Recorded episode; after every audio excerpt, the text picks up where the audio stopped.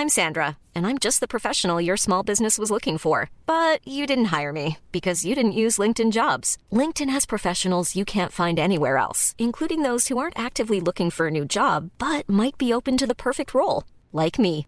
In a given month, over 70% of LinkedIn users don't visit other leading job sites. So if you're not looking on LinkedIn, you'll miss out on great candidates like Sandra. Start hiring professionals like a professional. Post your free job on linkedin.com/people today.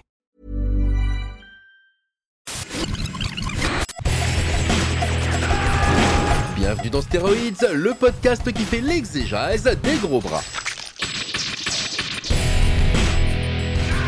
Avec Stéphane Moïsakis et Julien Dupuis. Bienvenue dans cet épisode de Steroids, le podcast qui fait l'exégèse des gros bras. Alors, cette semaine, on a décidé de parler de Six Underground et c'est un peu une manière de, de, finalement de boucler la boucle sur notre podcast Capture Mag, l'épisode 25, dans lequel on faisait en fait un tour de piste sur la carrière de Michael Bay.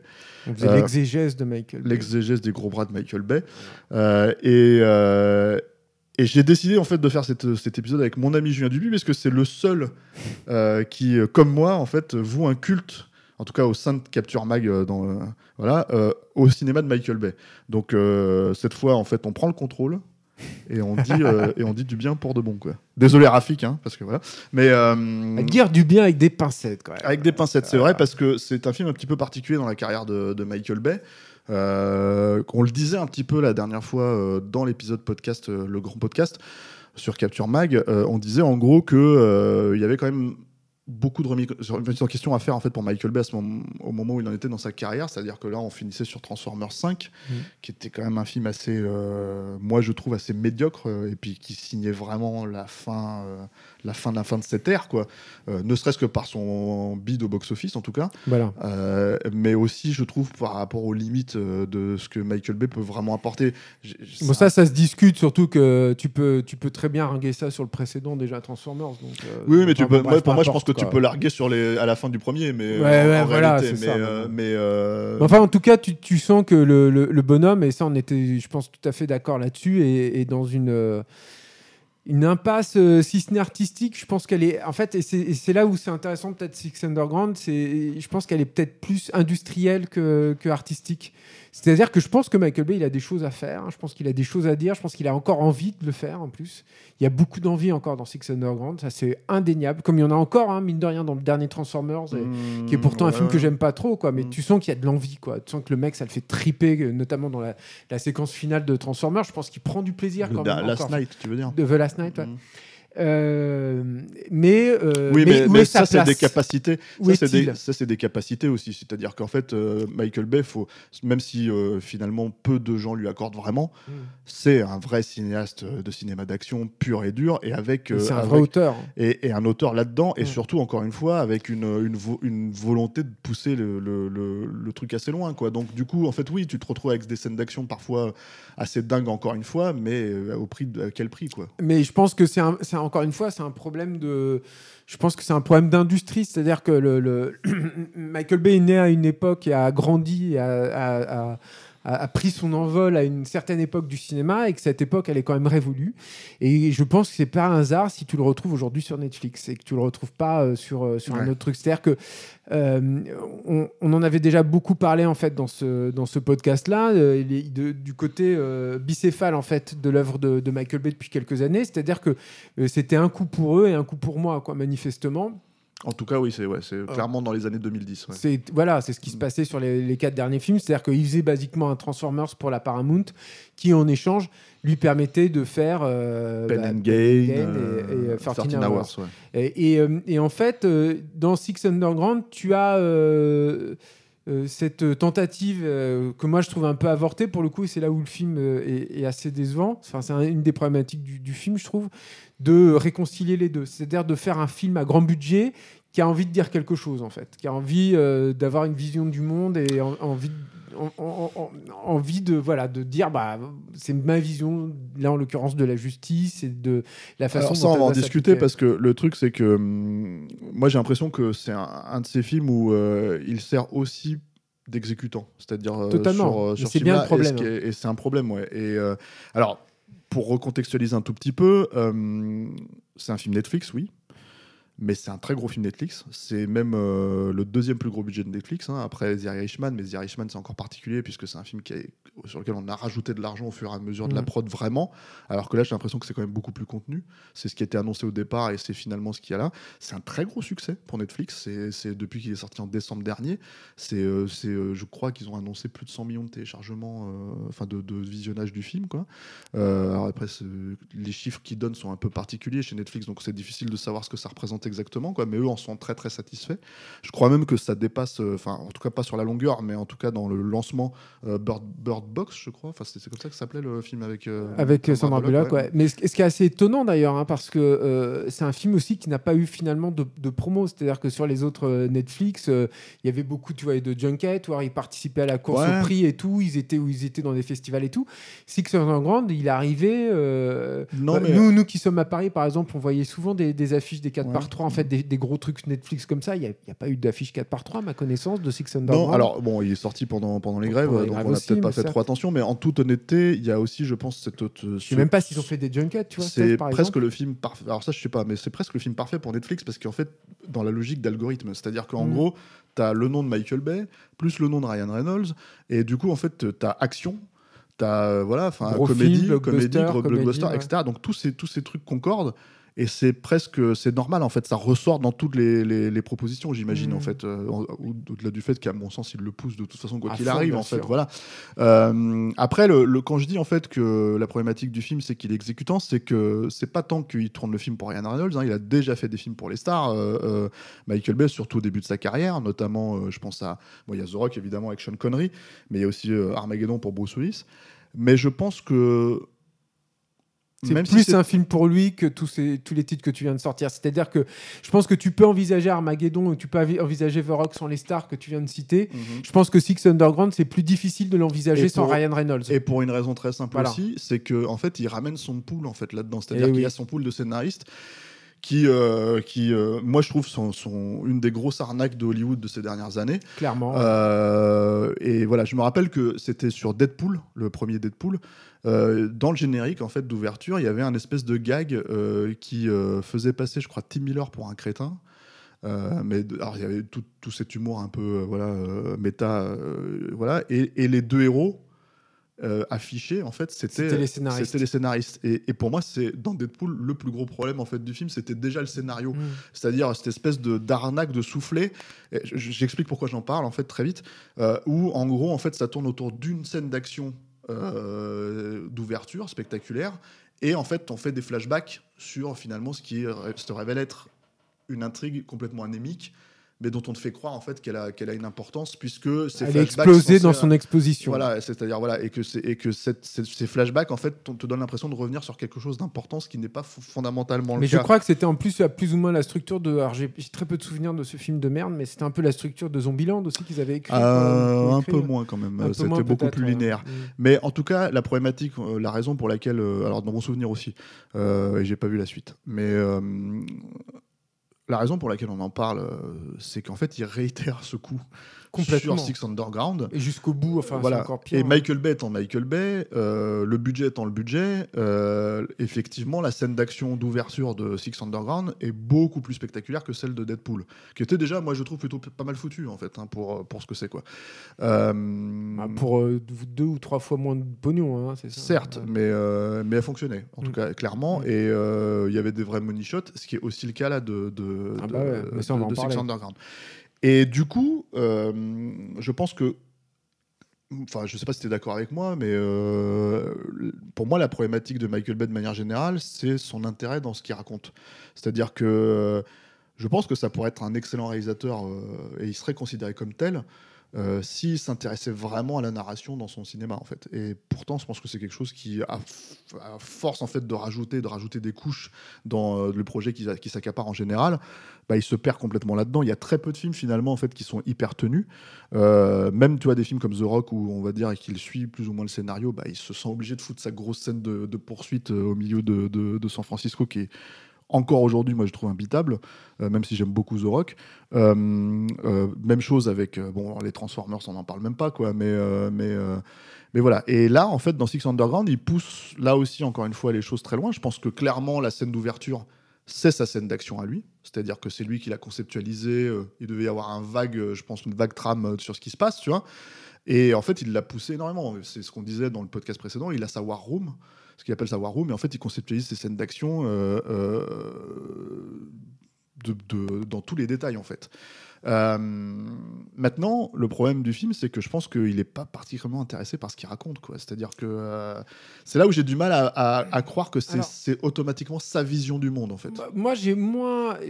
Enfin, c'est moi, c'est c'est pas tant qu'il soit intéressé ou pas, ou que ce soit mal raconté qui me gêne. Ce qui me gêne, en fait, c'est que ces, ces- ces deux scénaristes, le- leur problème pour moi, c'est que c'est des faux rebelles, ces types-là.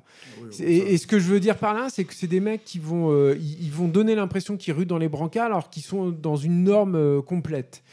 Et alors, ce qui pose problème euh, dans cette posture-là, c'est que quand tu abordes certains sujets et quand tu euh, euh, traites de certaines problématiques, si tu vas pas jusqu'au bout, si tu n'assumes pas totalement ce que tu fais, eh ben, tu te retrouves confronté à des problématiques, euh, comment dire, euh, presque, j'ai envie de dire, euh, idéologiques. Quoi. Ça peut sembler bizarre de, se poser ces questions-là dans, Six Underground, mais pourtant, moi, je trouve que c'est pertinent parce que ça rend les personnages assez... ça, ça t'empêche de les rendre sympathiques. Alors je m'explique. hein. En gros, euh, sans spoiler, parce qu'il n'y a pas grand-chose à spoiler, mais ils sont des espèces de, de justiciers, en fait, ces, ces groupes de Six Underground Anonyme. euh, anonymes qui euh, sillonnent la Terre pour, euh, comment dire, tuer, exécuter euh, des puissants qui sont euh, autrement intouchables euh, par la loi, par la société, par la justice. Alors pourquoi pas hein Bon, c'est pas, ils ont, c'est, pas l'idée du siècle. Hein, c'est pas non plus une idée euh, qui, est- qui serait totalement euh, absurde. Euh, le, truc, c'est comment tu le traites ça? Et comment ça s'adapte à, Michael Bay? Et ben justement, ça s'adapte pas et c'est pas traité quoi. Et du coup, tu te retrouves avec ces personnages qui sont censés faire le bien, faire une bonne action, mais avec des dommages collatéraux de malade mental parce que c'est Michael Bay.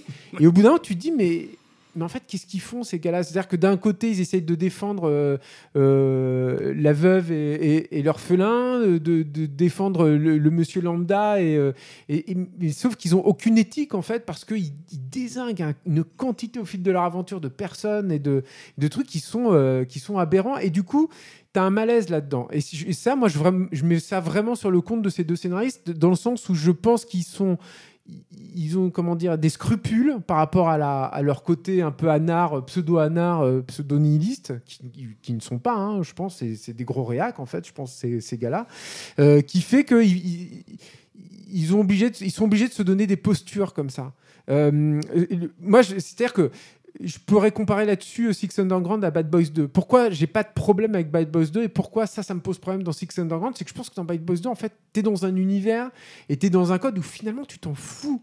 Dire, les, les, les, les, les- les personnages de Bad Boys, ils, sont au-delà de tout ça. En fait, tu n'as pas de scrupule en fait à être politiquement incorrect dans Bad Boys 2. Alors que là, je pense qu'avec ces deux scénaristes-là et surtout avec Ryan Reynolds aux commandes, ils essayent en fait de justifier le fait que les personnages soient politiquement incorrects. On va les citer quand même, hein, c'est Paul Wernick et, et Red. Oui, pardon. ouais. Voilà, et, euh, et juste en fait, euh, là où je suis d'accord avec toi, c'est que parce qu'ils opposent une logique de morale en fait dans leur propre ça, scénario, s'il n'y a pas dans Bad Boys 2. Bad Boys 2, en fait, c'est un, c'est un, c'est un buddy movie lambda qui est complètement. euh, Dégénéré. ouais, puis qui, qui a été euh, hijacké, j'ai envie de dire, par, par Michael Bay en fait. Mm. hein. En gros, c'est euh, Ah bon, vous voulez de nouveau que je vous fasse un buddy movie, mais moi je vais faire ça en fait.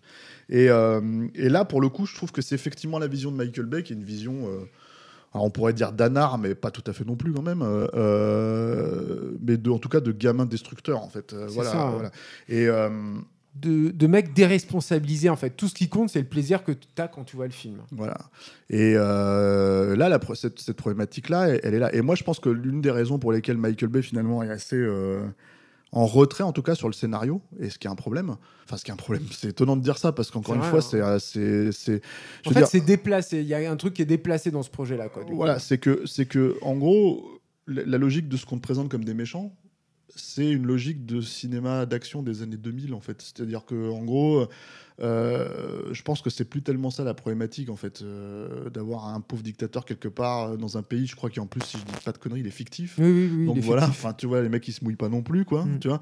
Euh, donc voilà, c'est un problème en fait de se retrouver dans un truc où finalement on dénonce sans dénoncer quoi.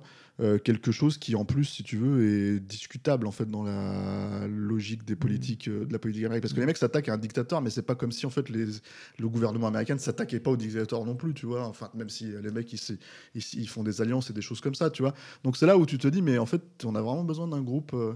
moi je pense que le truc aussi du film c'est que j'ai l'impression qu'à la base, c'était vendu comme un espèce de Sense Eleven, en fait, euh, euh, léger. euh, Un peu plus trash, peut-être. Voilà, ouais. peut-être Mm. euh, plus trash. À mon avis, c'est trash à cause de Michael Bay et peut-être un petit peu de Ryan Reynolds. Mm. C'est-à-dire que, voilà, le, le truc de Ryan Reynolds, c'est qu'il se veut, et il l'est peut-être dans cette époque, il se veut comme euh, un, un acteur subversif, tu vois. Mais en fait, il l'est par défaut, c'est-à-dire il l'est dans une époque où, euh, où qui ne l'est pas en fait, tout simplement, qui n'est pas subversif. Donc, euh, Oui, c'est du euh, subversif light, quoi. Mais je pense que encore une fois, et c'est la même chose avec ces scénaristes-là, tu peux pas en fait être subversif light.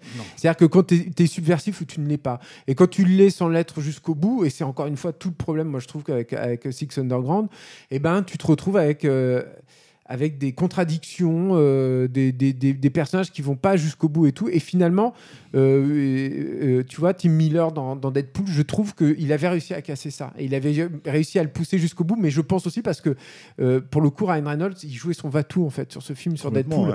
Et là, c'est pas le cas, en fait. Sur Six Underground, le mec, il est au top, quoi. Donc, Ouais, euh, donc il, est, il est intouchable, et voilà, quoi. Et alors, le, le- si on peut se retrouver sur le film, et s'il y a des choses quand même assez. Oui, il faut assez être positif, parce que, voilà, c'est un- c'est un, film super cool, quand même, quoi, malgré Alors tout. super cool. Moi, moi je, je suis assez ambivalent sur le film parce qu'il y a des choses que j'aime beaucoup. Mais déjà, il faut arriver à suivre Ryan Reynolds. C'est- un gros problème pour moi. J'avais pas tant ce problème-là. Euh, Bon, par exemple, Martin Lawrence, c'est pas un très bon acteur, quoi. Mais en tout cas, il phagocyte pas le film à ce point-là quand il quand il est dans les Bad Boys. Euh, Et puis, c'est l'humour de Ryan Reynolds, pas celui de Michael Bay. Il c'est faut ça, est- prévenir c'est ça, aussi. aussi qui est euh, problématique quoi et, euh, et voilà après voilà, tu as, une scène d'action d'ouverture qui est complètement dantesque. Beaucoup de gens en ont parlé. hein, euh, déjà, je pense sur les réseaux sociaux, pour le coup, c'est le truc qui ressort le plus. euh, qui, pour moi, en fait, est clairement l'œuvre de Michael Bay. Euh, jusqu'au même dans les, dans, les, dans les détails en fait, que les gens reprochaient. C'est-à-dire que ça a été vendu là-dessus. Ils font des gags là-dessus, hein, sur la, couleur de la voiture qui est conduite par le, personnage de Dave Franco. Mais en fait, pour moi, l'intérêt de la couleur de cette voiture, c'est qu'on arrive à la suivre sans problème. Et ça, mine de rien, que toutes les chose- voitures qui le poursuivent sont noires. Voilà, et, et- ou blanches. Et en fait, du coup, Mm. en fait, ce qui est assez étonnant, Mm. c'est que euh, c'est encore quelque chose qu'on qu'on n'accorde pas à Michael Bay, en fait, c'est de se poser ces questions-là. En fait, Euh, certes, au début de sa carrière, il pouvait euh, avoir, on va dire, des scènes d'action assez brouillonnes et assez parfois difficiles à suivre, même si aujourd'hui tout est relatif. hein. Dans les années 90, c'était du hypercut. Aujourd'hui, c'est assez classique, quoi. Euh, quand je parle de The Rock, par exemple, ou même Armageddon. Euh, par contre, euh, et surtout dans les logiques de découpage, par contre là, en fait, clairement, et depuis même, euh, même je trouve depuis le premier Transformers, en fait, il y avait déjà ces espèces de, de, de- motifs où il arrive en fait à, à- maintenir l'intérêt et recentrer en fait l'action, quelles que soient les valeurs de plan qu'il fait. euh, pour que tu arrives finalement à suivre euh, ça de manière assez limpide. Quoi. Euh, ce qui est bordélique, c'est ce qui se passe dans sa tête à lui, parce que fondamentalement, en fait, ça n'arrête pas. En fait, cette scène. Alors moi, il y a un truc assez intéressant, je trouve. En fait, c'est la façon dont il utilise les doublures numériques Oui, oui. pour les cascades, euh, pour euh, les victimes en fait euh, de, de- de- des accidents. C'est-à-dire que c'est assez C'est hyper viscéral, quand même. viscéral et surprenant. Mm. Et en plus, ça a une espèce de logique. Tu vois que ça, pour le coup, ça émane vraiment de lui parce que tu as certains plans où tu vois par exemple une bagnole qui va s'ouvrir en deux et le, et le, le- le conducteur en fait qui va gicler du, euh, du, euh, de, du- du- de la bagnole en fait. Et ça, c'est un truc qu'il avait plus ou moins fait dans un Transformers en fait. Euh, si tu te rappelles, je crois que dans Transformers 3. Oui, oui, c'est le 3. T'as le personnage. Shia LaBeouf qui, qui se fait éjecter de la bagnole pour être récupéré par le Transformers et remis dans la bagnole. Et, et, et c'était une des scènes les plus marquantes de Transformers 3. C'est il fallait est complètement dingue. La scène est complètement dingue. Euh, et là, en fait, il te le refait plusieurs fois avec euh, pas mal de choses. Quoi. En fait, elle a- là où aussi elle est intéressante, cette scène-là, euh, c'est que c'est une extension en fait de tout ce qu'il avait tenté euh, stylistiquement et, et, et, et aussi techniquement sur Bad Boys 2 avec le travail de Rob Legato aux effets spéciaux. Mm. Et là, c'est ILM qui a fait une grosse partie, ILM et puis Base, qui est une, une société chinoise, mais qui sous-traite à ILM en fait, qui ont fait les- les- la, une grosse partie en fait des effets spéciaux de, de Six Underground. Et, euh, et il le pousse euh, à, à son paroxysme. Mais c'est, moi, je trouve ça super intéressant parce que c'est un mec qui est très attaché aux effets spéciaux physiques. hein. Michael Bay, euh, depuis tout le temps, il y en a plein. hein. C'est hyper impressionnant. C'est- Je ferais revenir un peu là-dessus après, plus tard. Mais, mais il y a énormément, énormément d'effets Mm. numériques en fait Mm. dans Six Underground et souvent euh, utilisés à bon escient et surtout de façon hyper, hyper viscérale et hyper, hyper efficace. Et c'est un truc vraiment à, à, surveiller en fait dans le film et qui est, que je trouve euh, très très intéressant en fait. Cette façon qu'il a justement de, pousser euh, euh, les, les- logiques en fait qu'il avait initiées il y a, il y a quelques il y a quelques années en fait sur le film. Moi il y a un autre truc aussi qui me fait plaisir. Bon alors évidemment c'est un film qu'on voit sur Netflix, ça c'est hyper dommage et c'est hyper frustrant et tout. Mais, euh, mais, euh, mais c'est encore une fois, c'est du Michael Bay. Et quand tu le replaces dans le contexte du blockbuster actuel, il y a des choses que tu ne vois plus. Quoi. Et, ah, je vais citer un exemple très particulier, c'est qu'il y a une référence à James Bond à un moment euh, dans, dans une scène de bar. Ryan Reynolds fait une référence à James Bond qui n'est pas la plus fine du siècle, mais bon. Et en fait, tu as, Mais Ryan Reynolds n'est pas la personne la plus fine du non, siècle non pas plus. plus, plus fine, effectivement. Mais, mais tu as ça, en fait, dans le film, mais tu as ça pour de vrai. C'est-à-dire que moi, c'est rare aujourd'hui un film qui me fait voyager. Tu voyages pour de vrai, quoi. Tu vas euh, au Nouveau Louvre à Abu Dhabi. euh, quand tu es, es en Italie, tu es vraiment en Italie. Le mec, il a tourné Alors, dans pas, le. pas, pas tout le temps, mais. euh, Non, mais ouais. par contre, tu as vraiment cette sensation d'être dans le centre euh, de- d'Italie. de- de- tu, tu sens que ça a dû être une Florence, galère ouais. euh, de, bloquer ces, ces quartiers-là, que ça a dû être une tannée logistique. Euh, c'est pareil quand tu es aux États-Unis. Enfin voilà, tu as vraiment cette, cette sensation de, de variété en fait de paysage et tout. C'est rare d'avoir ça au- aujourd'hui au cinéma, c'est super rare. Et tu as aussi un autre truc qui est assez inattendu pour moi euh, chez Michael Bay, c'est que tu as Bojan Baseli à la, à la à la lumière, photo- ouais, à la ouais, c'est- lumière. ouais.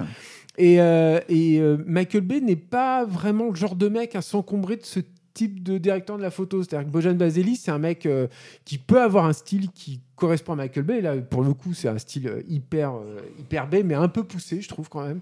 Peut-être euh, encore plus coloré, euh, plus riche aussi sur certains plans et tout. Enfin, moi, j'aime beaucoup la photo, elle est vraiment chouette, quoi. Et euh, mais Bojan Baseli, c'est Bojan Baseli, c'est un mec, il est, enfin, c'est une notoriété que le mec, c'est un chieur, pas possible. Ouais, mais je pense que Michael Bay, c'est un chieur aussi. Et le, et le, Mais c'est intéressant qu'il soit retrouvé là-dessus, quoi. Vois, et le, et le truc qui est assez étonnant, c'est surtout que, en fait, Michael Bay crée, entre guillemets, des, des chefs-op. C'est-à-dire Mm. que, euh, je pense à, euh, par exemple, euh, alors, il les crée. Tu les remarques chez les Michael Bay, c'est ça que je veux dire. En tout cas, ça, ouais. voilà, t'as, euh, comment il s'appelle, si je dis pas de bêtises, John Schwartzman, c'est ça, Mhm. sur ses premiers films, Ouais.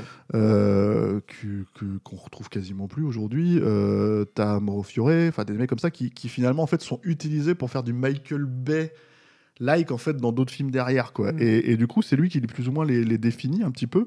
Et là c'est l'inverse, c'est-à-dire que Boyan Baseli c'est quand même une, une des stars de, de, de- des chefs-op hein, euh, depuis quand même les années 80 maintenant. Mhm.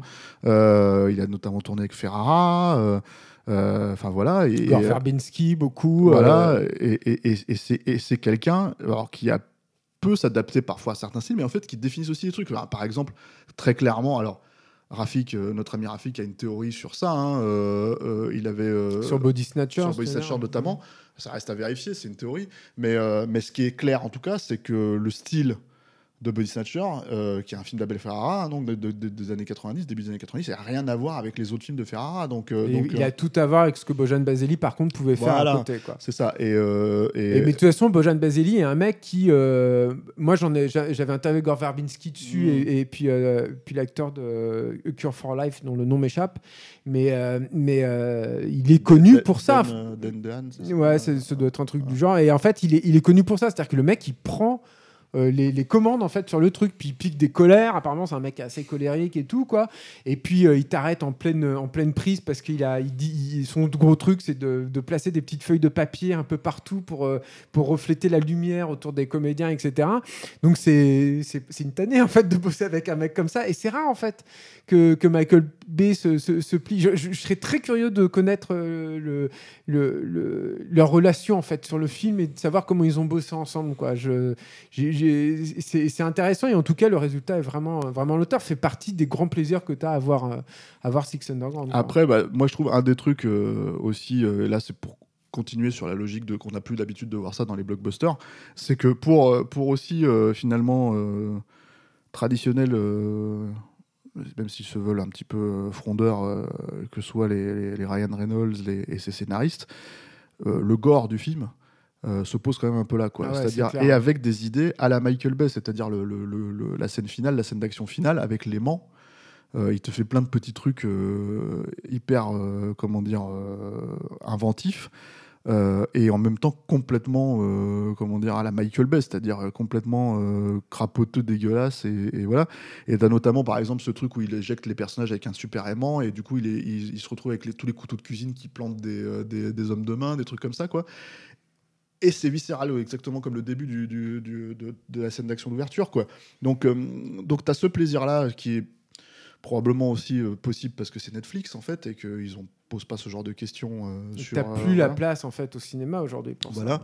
Même si moi je pense que ce film-là, il aurait pu marcher au cinéma hein, euh, s'il l'avait sorti en salle, euh, on va dire Six Underground, quoi. Mais peut-être pas au- à la mesure de ce que Netflix en tire finalement aujourd'hui, mais, mais en tout cas dans l'immédiateté. Mais je pense que ça aurait pu cartonner. Après, moi, la question que je me pose, euh, c'est où est-ce que va aller Michael Bay après ça, encore une fois, quoi? C'est-à-dire que euh, Ça résout rien en fait, Six c'est ça, c'est c'est dans sa carrière, il y a quand même à moment donné, à mon avis. euh, T'as quand même un petit sentiment de redite en plus sur certaines scènes sûr, d'action. ouais. euh, t'as- tu te dis, ouais, tu te dis, bon bah voilà. Alors donc là, économiquement, au niveau du marché, il a peut-être trouvé une place. Euh, Ouais, moi, ça me désole parce qu'encore une fois, Michael Bay, c'est un mec que j'aime voir au cinéma. Et hein, puis il faut, la- pas enfin, je pense télé. que c'est quelqu'un, euh, quoi qu'on en pense, encore une fois, il, il fait du bien à la salle, hein, ça c'est sûr. puis c'est- Enfin, il redonne son sens à la salle. c'est quelqu'un de maniaque là-dessus, c'est-à-dire il travaille euh, dans ce sens-là en fait. Il faut oui, pas. il envoie euh, des notes aux projectionnistes et tout. Hein, Michael Voilà. Bay, c'est- Kubrick, quoi. Bref. Euh, C'est Bay- Baybrick. Mais, mais, mais et, c'est vrai que ça résout rien et que et tu as, l'impression qu'il y, a quand même une problématique chez lui qui, ne- sait pas. euh, euh, qui, qui reste en fait, qui reste en, sup- en- en suspens et qui, qui attend une solution. Et euh, je sais pas d'où peut venir en fait cette solution aujourd'hui. Et, et c'est vrai que c'est aussi à des trucs comme ça que tu te rends compte à quel point le cinéma aujourd'hui actuel est malade, quand, à quel point l'industrie est, est dans une mauvaise passe. Oui, quoi. puis si on réfléchit, t'as pas envie de le voir en fait hein, sur un Marvel ou un truc comme ça. Ah on s'en fout complètement quoi. C'est-à-dire que puis je pense que eux n'en veulent pas non plus. Mm. euh, c'est aussi c'est aussi cette problématique là quoi. Mais mais ouais c'est c'est vraiment ça serait alors euh, ça Là, on est sur stéroïdes, hein, donc ça concerne les gens qui, qui aiment le cinéma d'action. Donc j'ai du mal à croire quand même qu'ils que ils s'intéressent pas aussi au cinéma de Michael Bay, qu'ils aiment ou qu'ils aiment pas, on va dire. Ils sont quand même forcément curieux. Mais, euh, mais voilà, c'est un des, un des, une des figures émergentes du style, en fait, du genre, en fait, euh, dont on parle. Donc, euh, donc oui, ce serait, euh, je pense que c'est vraiment. euh, là, c'est encore une fois, euh, c'est un- presque un coup pour rien. Et, un- et encore une fois, on attend le tournant de sa carrière, quoi. Mm. Voilà. Mais un coup pour rien, plaisant. voilà. Voilà. Merci Julien. Bah merci Stéphane. Voilà, Merci Alain Mercier C'était merci à merci à la À la- technique, la technique. Capot. qui est là avec Euh, d'une discrétion incroyable quoi. il Pourtant parle- il rigole beaucoup et tout, on n'a pas l'air. Il parle pas. Non mais, non euh, non mais c'est un peu voilà. c'est notre premier public. Voilà c'est ça. Et euh, Heureusement qu'il est là. Et merci à nous tous, à vous tous, pardon, de, de nous avoir Merci Thomas écoutés. évidemment. Merci Thomas Capot à la technique. Je l'ai déjà dit. Ah oui pardon. Ouais. Mais on, Euh, on ne remercie jamais assez euh, Thomas. Et vous pouvez nous suivre sur tous les réseaux sociaux. Je vais faire tarif de groupe. hein. Euh, Donc vous savez ce que c'est. C'est vous tapez Capture Mag et en fait vous, vous tapez à côté votre réseau social préféré et vous pouvez nous trouver donc Instagram, Facebook, machin, tout ça. Euh, et surtout un jour et je te, je vais voir avec toi ça Julien maintenant. Il faudrait quand même faire une vidéo euh, stéroïde sur Michael Bay quoi. Ouais, Tu vas t'y coller? On verra. Allez. Merci à tous de nous avoir suivis. À la semaine prochaine.